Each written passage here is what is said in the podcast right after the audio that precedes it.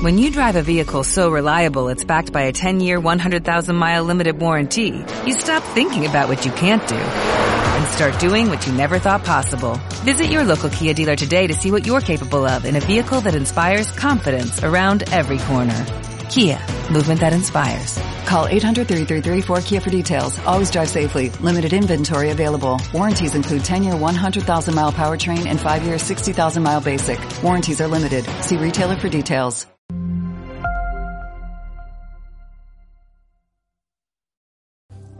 Yo no sé si a ustedes les pasó lo que a mí, que ya llega un punto en que la virtualidad cansa, en que compartir la palabra no es lo mismo.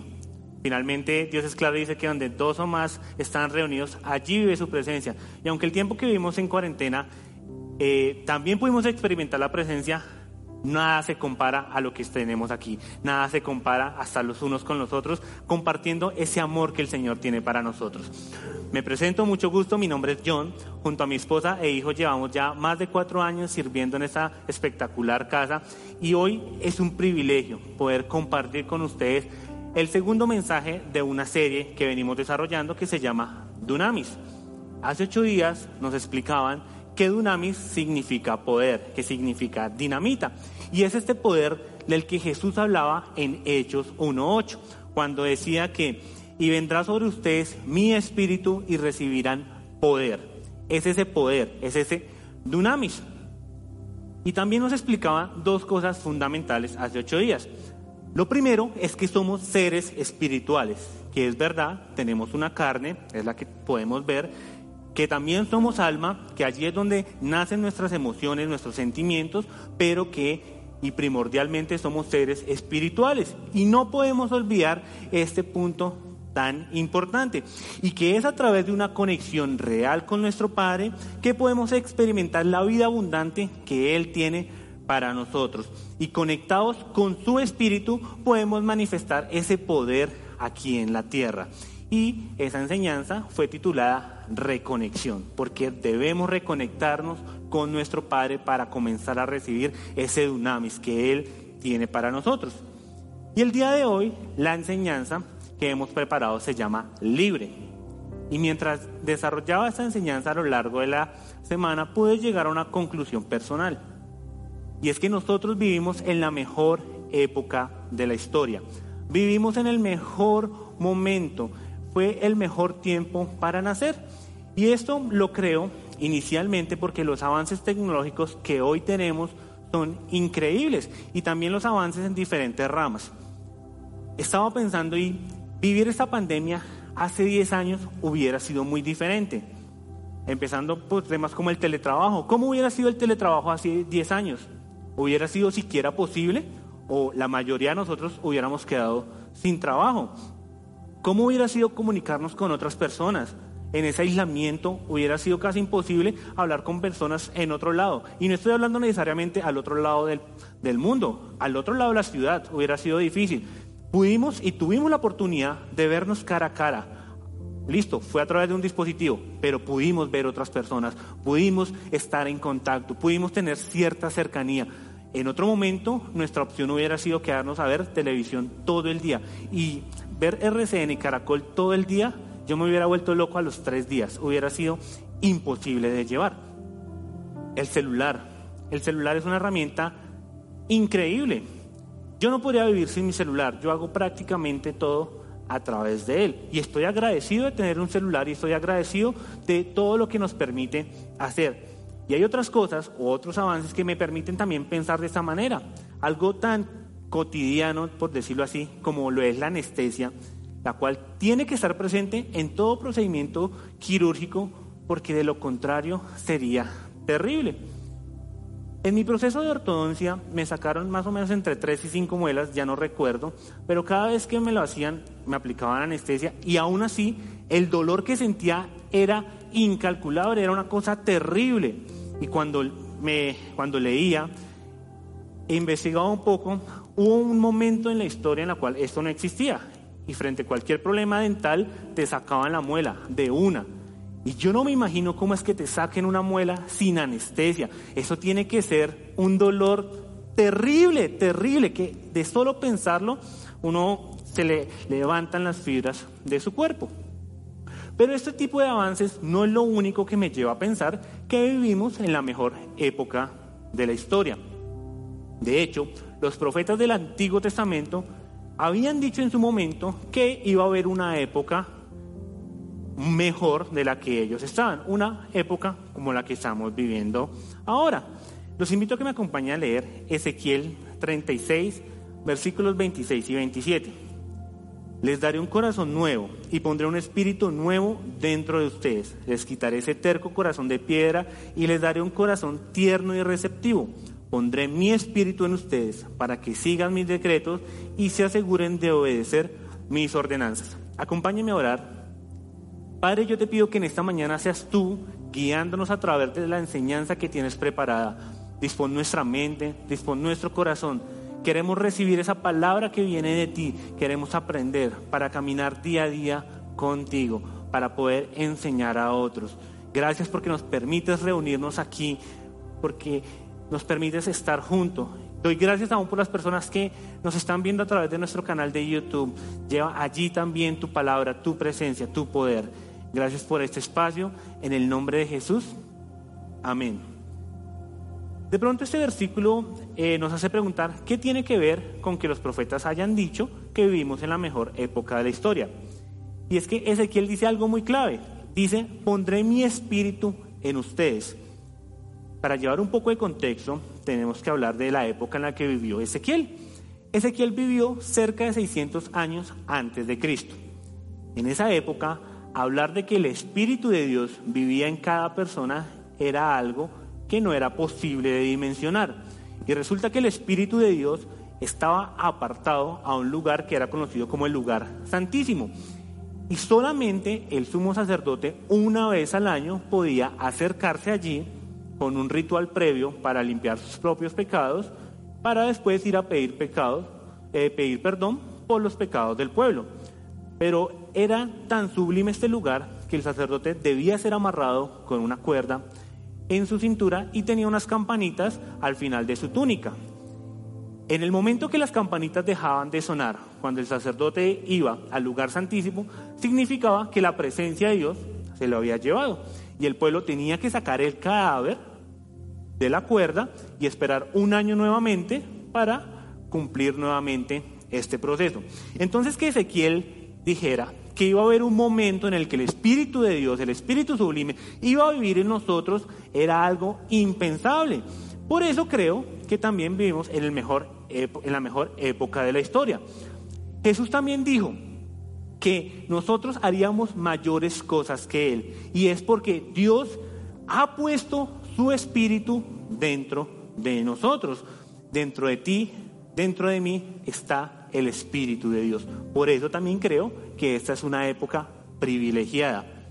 Y también vivimos en una época de gracia. Y para entender esto, debemos tal vez ir un poco a lo que significa gracia. Se nos ha enseñado que gracia es salvación cuando recibo a Jesús y tengo un ticket al cielo. Y sí, gracias a eso, pero es una pequeña parte de lo que es la gracia. La gracia es el poder de Dios en nosotros. Y esto es brutal cuando entendemos que la gracia, o que vivimos en una época de gracia, que vivimos una época en la cual el poder de Dios vive en nosotros, nos hace pensar que vivimos en una época privilegiada. Juan 1.16 dice, pues de su plenitud todos hemos recibido, y gracia sobre gracia. Y esa primera gracia que aparece ahí es esa salvación que recibimos cuando aceptamos a Jesús y esta sobregracia es ese poder. De hecho, gracia viene del griego haris, que significa el poder de Dios en el corazón humano y su manifestación en la vida. La gracia es el poder de Dios en nosotros. Y cuando vivimos en gracia, esto nos habilita a tener una vida diferente, a vivir una nueva vida, una vida mejor, una vida especial. Y segunda de Tito, perdón, Tito 2 y 12 dicen, en verdad Dios ha manifestado a toda la humanidad su gracia, la cual trae salvación, que es la primera parte de la gracia, y nos enseña a rechazar la impiedad y las pasiones mundanas. Así podremos vivir en este mundo con justicia, piedad y dominio propio. Y esto quiere decir que la gracia nos ayuda a tomar mejores decisiones. Vivimos de mejor manera porque podemos tomar mejores decisiones. Y este año, al ser el año de un mejor futuro, tenemos que hablar de dunamis, tenemos que hablar del poder que Dios tiene para nosotros, tenemos que hablar de esa época de gracia que tenemos en nuestra vida. Y todo esto sumado nos hace tener una vida libre. Podemos vivir libremente. Y el domingo pasado, nuestro pastor nos enseñaba que, por cierto, si no has visto la enseñanza de reconexión, yo te invito que, que vayas a nuestros diferentes canales la escuches nuevamente porque pone el fundamento a las enseñanzas que vienen de aquí en adelante y es sumamente importante lo que él nos enseñaba. Pastor cerraba hablando de que cuando recibimos a Jesús y su Espíritu viene a vivir en nosotros, sentimos una tensión, porque nosotros vivíamos de una manera y ahora el Espíritu Santo vive en nosotros y nos hace pensar de otra manera y nos quiere llevar a vivir de otra manera.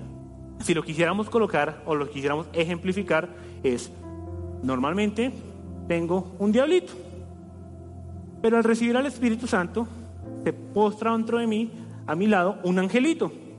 Y lo hemos visto personalizado en diferentes animaciones, en diferentes películas. El diablito y el angelito. Y ante cualquier decisión, ya no tengo una sola voz que me está diciendo que actuar, sino hay algo nuevo dentro de mí que me da una segunda perspectiva. Que antes de actuar, tengo un freno y, hey, ¿estás seguro? Viene algo más. ¿Qué vas a hacer? De hecho, Pablo nos hablaba de esto en Gálatas 5 y 16. Y antes de ver el versículo, quiero que, o pues me gustaría eh, que entendiéramos algo. A veces cuando leemos la escritura, una mala traducción o una mala versión puede confundirnos y no nos está dando el mensaje real que el Señor tiene para nosotros. A mí me formaron con Gálatas 5:16, pero de la, Reina Valera, la cual decía que anden en el espíritu y no satisfagan los deseos de la carne. Entonces me enseñaban que una persona espiritual es aquella que ora, ayuna y lee la Biblia. Y si tú haces algo diferente de eso, son deseos carnales. Entonces cualquier cosa, aparte de este trío, te hacía una persona carnal. Y tal vez es por falta de entendimiento, porque finalmente lo que está diciendo acá no tiene sentido, no hay un balance correcto. Para ello, nosotros preparamos para ustedes una versión diferente, que es la versión de mesas, que en el original está solamente en inglés, pero el pastor Felipe ha venido traduciendo esa versión para nosotros y ayudarnos a comprender un poco más. Gálatas 5:16 de la versión de Mesas dice, mi consejo es este, vive libremente, animado y motivado por el Espíritu de Dios.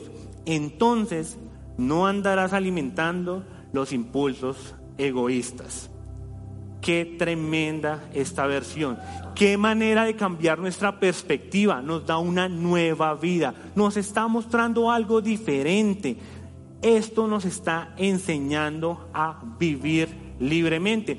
Y de este pasaje podemos sacar tres cosas principalmente.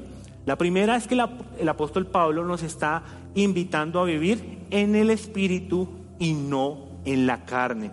Y cuando vivimos en el Espíritu lo aprendimos. Es vivir llenos del dunamis que el Señor tiene para nosotros. Es decir, vivir llenos de poder. Y es un poder adicional. Es un poder que no tiene comparación. A lo largo de mi vida siempre he estado muy cerca a los deportes y me gustan los deportes en diferentes ramas.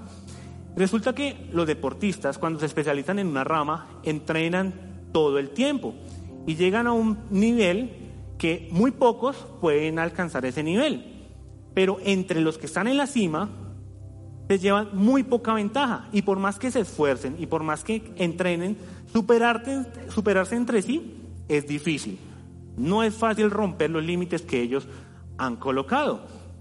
Pero hay ocasiones en las cuales llega una persona que rompe cualquier paradigma y cualquier estudio y va mucho más allá. Y esto ante la ciencia deportiva es extraño. Y cuando pasa este tipo de cosas, lo primero que hacen es un test de doping, porque no es normal. No es normal que rompa todo estándar que está establecido.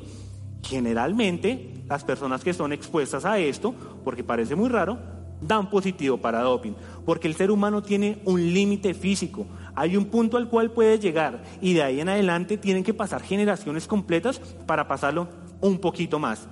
Romper ese límite necesita algo externo, algo adicional. Y eso es lo que hace el poder de Dios en nosotros. Nosotros tenemos un límite, pero cuando recibimos ese poder vamos mucho más allá. Vamos a lugares que nunca habremos imaginado siquiera llegar nosotros, y vamos a escuchar, vamos a escuchar personas que dicen, pero tú, ¿cómo puedes lograr eso?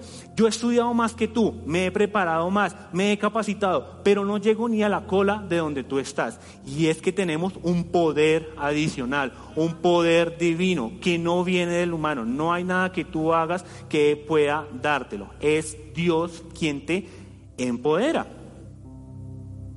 Eso es cuando vivimos en el Espíritu. Pero tristemente, una mala enseñanza de la palabra, nos decía que para vivir en el Espíritu y para recibir todo esto, teníamos que tener una lista de no harás en tu espalda.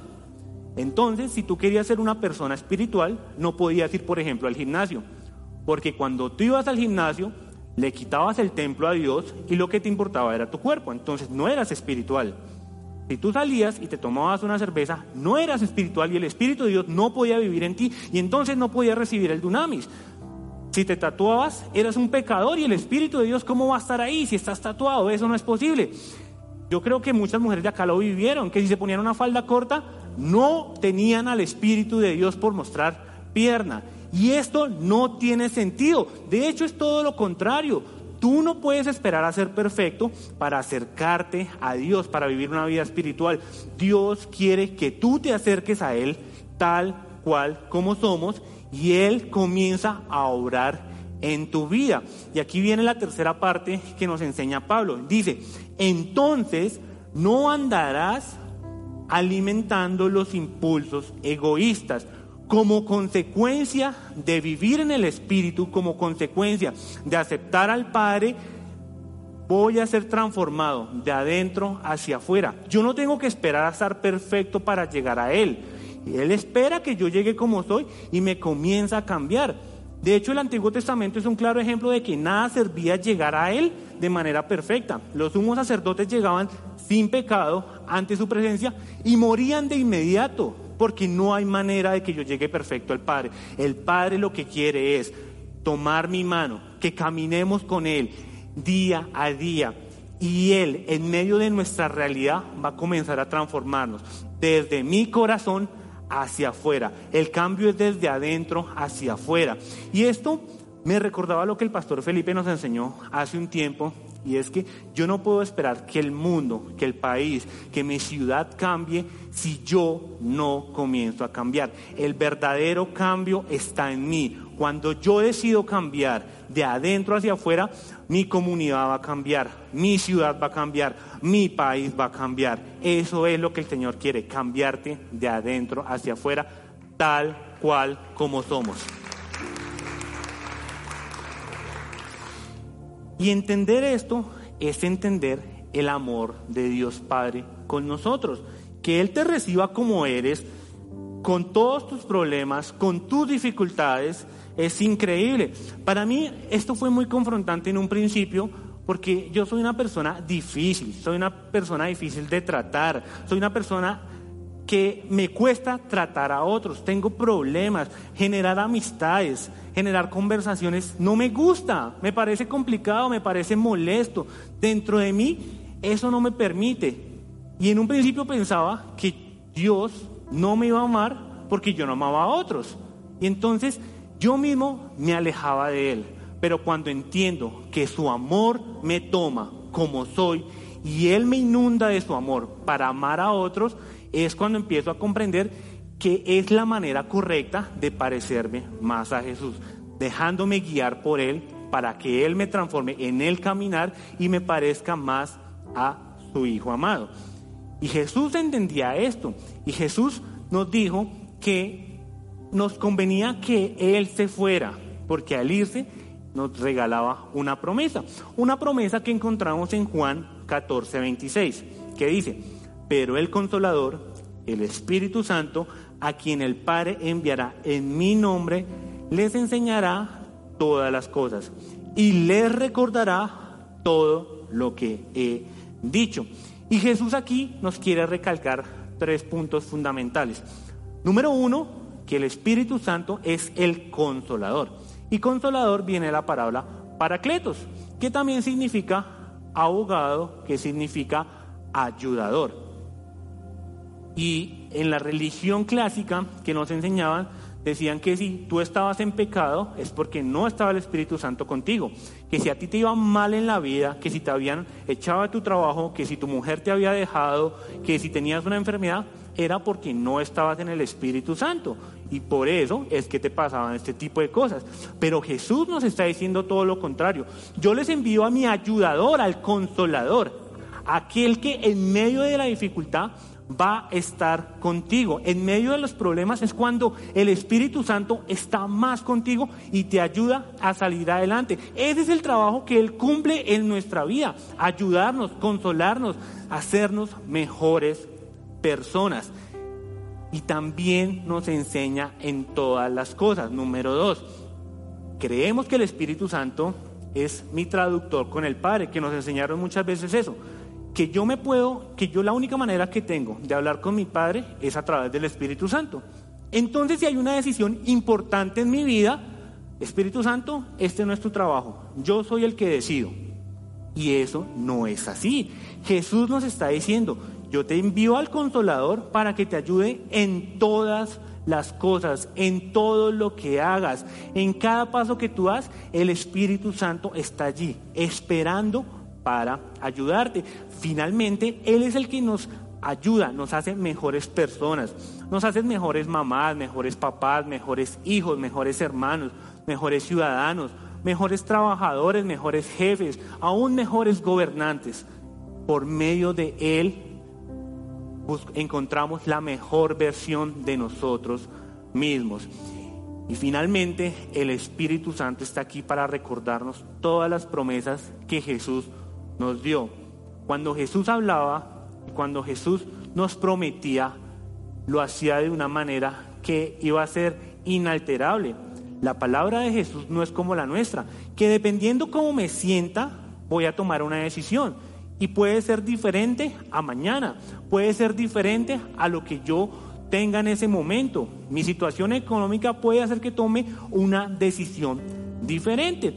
Pero la palabra de Jesús no cambia, es eterna. No hay una letra pequeña en el contrato, su sí es sí. De hecho, la Biblia dice que el cielo y la tierra pasará, pero su palabra no pasará. Y esto debe traernos paz en nuestra vida. En Juan 14, 27 dice, la paz les dejo, mi paz les doy.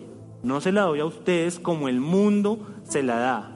No se turbe su corazón ni tenga miedo. Jesús vino a darnos una paz. Pero aquí debemos tener claro cuál es el tipo de paz. En el mundo que vivimos, no podemos estar en él o no podemos sobrevivir si no tenemos paz. Pero a veces creemos que es la paz que ofrecen, por ejemplo, los países desarrollados, en los cuales tienen una economía muy buena, tienen índices de pobreza muy bajos, índices de delincuencia muy bajos, pero tristemente tienen los mayores índices de suicidio. Y es porque aunque pareciera que hay una paz exterior, no hay una paz real en el interior. Y la paz que Jesús quiere darnos es una paz interior. De hecho, aquí en Juan, la palabra que se usa para referirse a paz es Eirene y no el shalom que conocemos, que shalom es una paz general. Pero esta paz Eirene se refiere a una paz mental. Una paz que viene a través del Espíritu Santo. Porque en mi mente es donde están las mayores batallas. En mi mente es donde todo el tiempo tengo conflicto. Pero a través del Espíritu Santo puedo encontrar una paz mental y puedo tomar las mejores decisiones. Porque déjame decirte algo, el Espíritu Santo nunca va a decidir por ti. Quien decide soy yo. Pero después de una vida de caminar con el Espíritu Santo día a día, tengo las herramientas suficientes para tomar la decisión correcta. La paz del mundo es exterior, la podemos ver, pero la paz de Dios es interior, por eso perdura, porque aunque hay ciudades que les va muy bien, no es eterno y a lo largo de la historia lo hemos visto. Hay momentos muy buenos y momentos malos todo el tiempo, pero la paz que Dios quiere para nosotros es una paz que no te garantiza felicidad, porque estar en paz no significa estar sin problemas.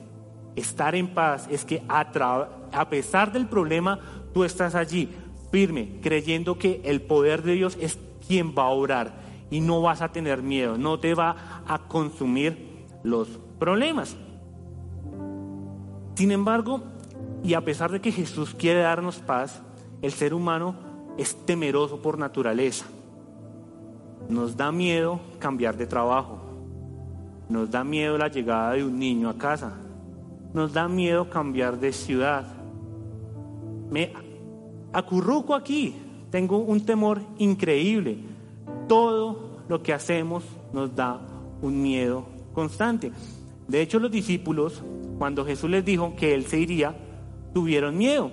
Y lo que Jesús les dijo es, no tengan miedo. Segunda Timoteo 1.7 dice, porque no nos ha dado Dios un espíritu de cobardía, sino de poder, de amor y de dominio propio. El espíritu que Dios nos da nos empodera para vivir de una manera diferente, para vivir libremente. Y en Timoteo encontramos que el Espíritu de Dios es un espíritu dunamis, es un espíritu lleno de poder, un espíritu que nos ayuda a tomar mejores decisiones, un espíritu en el cual yo puedo obrar en su nombre, yo puedo actuar en el nombre de Dios porque Dios vive en mí y yo tengo ese poder, yo tengo esa autoridad. Entendemos que el poder de Dios que resucitó a los muertos, que sanó enfermos, que hizo milagros que no hemos vuelto a ver vive en nosotros. Ese es el poder que podemos manifestar. Ese espíritu vive en nosotros. Y también tenemos un espíritu de amor. Como yo les decía, yo tengo que amar a los otros a través del amor de Dios. Porque no sé si fue por mi crianza o por cómo me formé, me cuesta. Pero a través de los ojos del Padre yo puedo ver, puedo amar, puedo tener esa compasión que Él tiene, puedo acercarme de manera genuina, ayudarte, tenderte mi mano, porque esa es la manera como el Padre te ve, con ojos de amor. Y ese espíritu vive dentro de nosotros. Y tenemos un espíritu que nos da una mente sana, una mente con dominio propio. Mi mente es quien tiene el control de mi vida, de mi cuerpo. Mientras yo no tenga dominio de ella, mi vida va a seguir de tropiezo en tropiezo. Cuando yo dejo que el Espíritu obre en mí, comienzo a tomar mejores decisiones. Y tal vez el lugar en el cual estamos parados es resultado de decisiones que hemos tomado a lo largo de la vida. Y ponernos a pensar en, es que si yo hubiera hecho tal cosa, no estaría acá. Hoy en día ya no tiene sentido. Pero lo que el Señor nos trae el día de hoy es entender que no importa en dónde estás, tú puedes comenzar a caminar para llegar a donde tú quieres llegar y a donde el Señor quiere, porque Dios quiere una vida abundante en toda nuestra vida. Él no quiere una vida de necesidad, Él quiere que te vaya bien en todo lo que haya. Entonces, desde hoy, Él nos está invitando, camina conmigo, que yo me encargo de todo.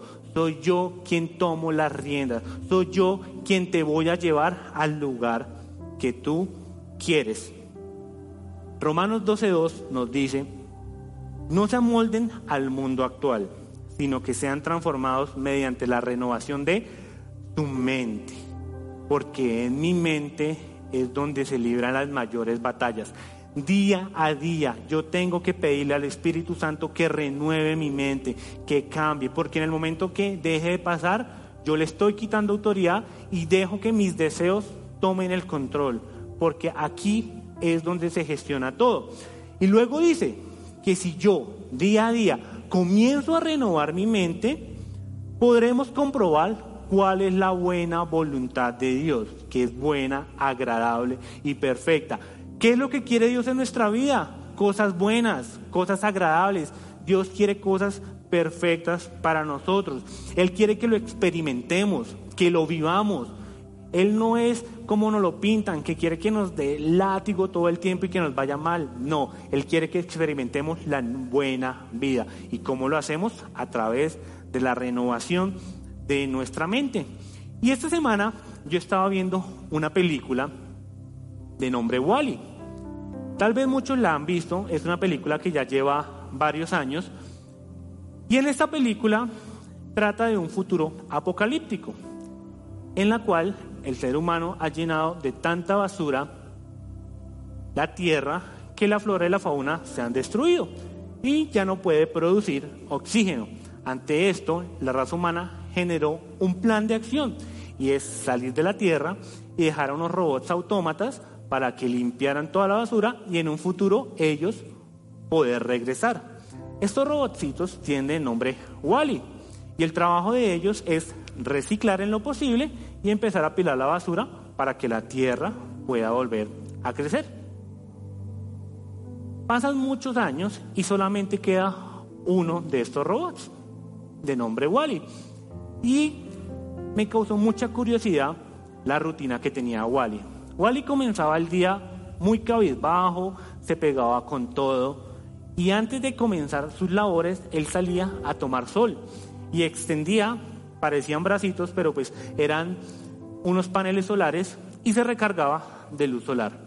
Cuando ya tenía la pila completa, comenzaba a hacer sus actividades, que era reciclar. Pero Wally era un poco particular, porque él no solamente hacía lo que debía hacer, sino que también tenía una afición por recolectar algunos tesoros. Avanzados en la película, Wally sufre una avería y no puede recibir más energía solar. Al no tener energía, y aunque él esté consciente, no puede moverse, no puede hacer ni lo que está diseñado, ni lo que quiere. Y al ver esto, me sentía identificado con él. Porque finalmente nosotros vamos por la vida creyendo que no necesitamos esa recarga del Padre y empezamos a actuar en nuestras fuerzas y vivimos cansados, vivimos agotados. No hacemos ni la mitad de lo que queremos hacer. ¿Por qué? Porque me falta esa recarga diaria, me falta renovar mi mente día a día para cumplir lo que el Señor quiere con nosotros.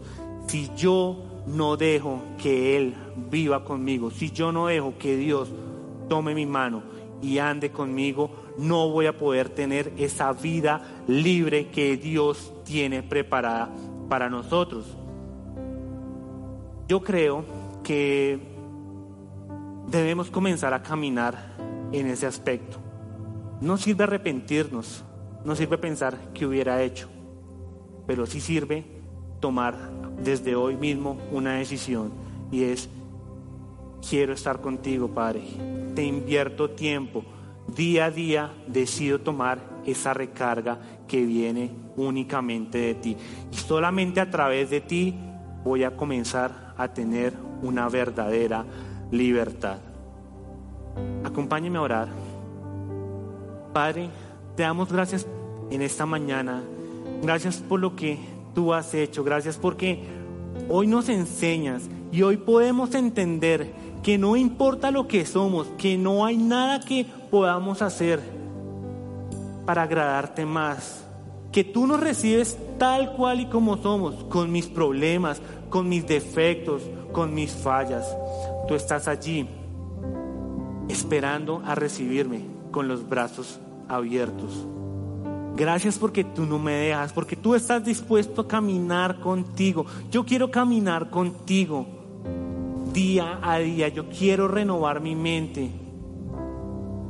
Yo no quiero apartarme de ti nunca más. Y aunque lo haga, y aunque me aparte, sé que siempre estarás ahí para mí. Sé que nunca me abandonarás. Sé que tu deseo es que yo tenga una vida libre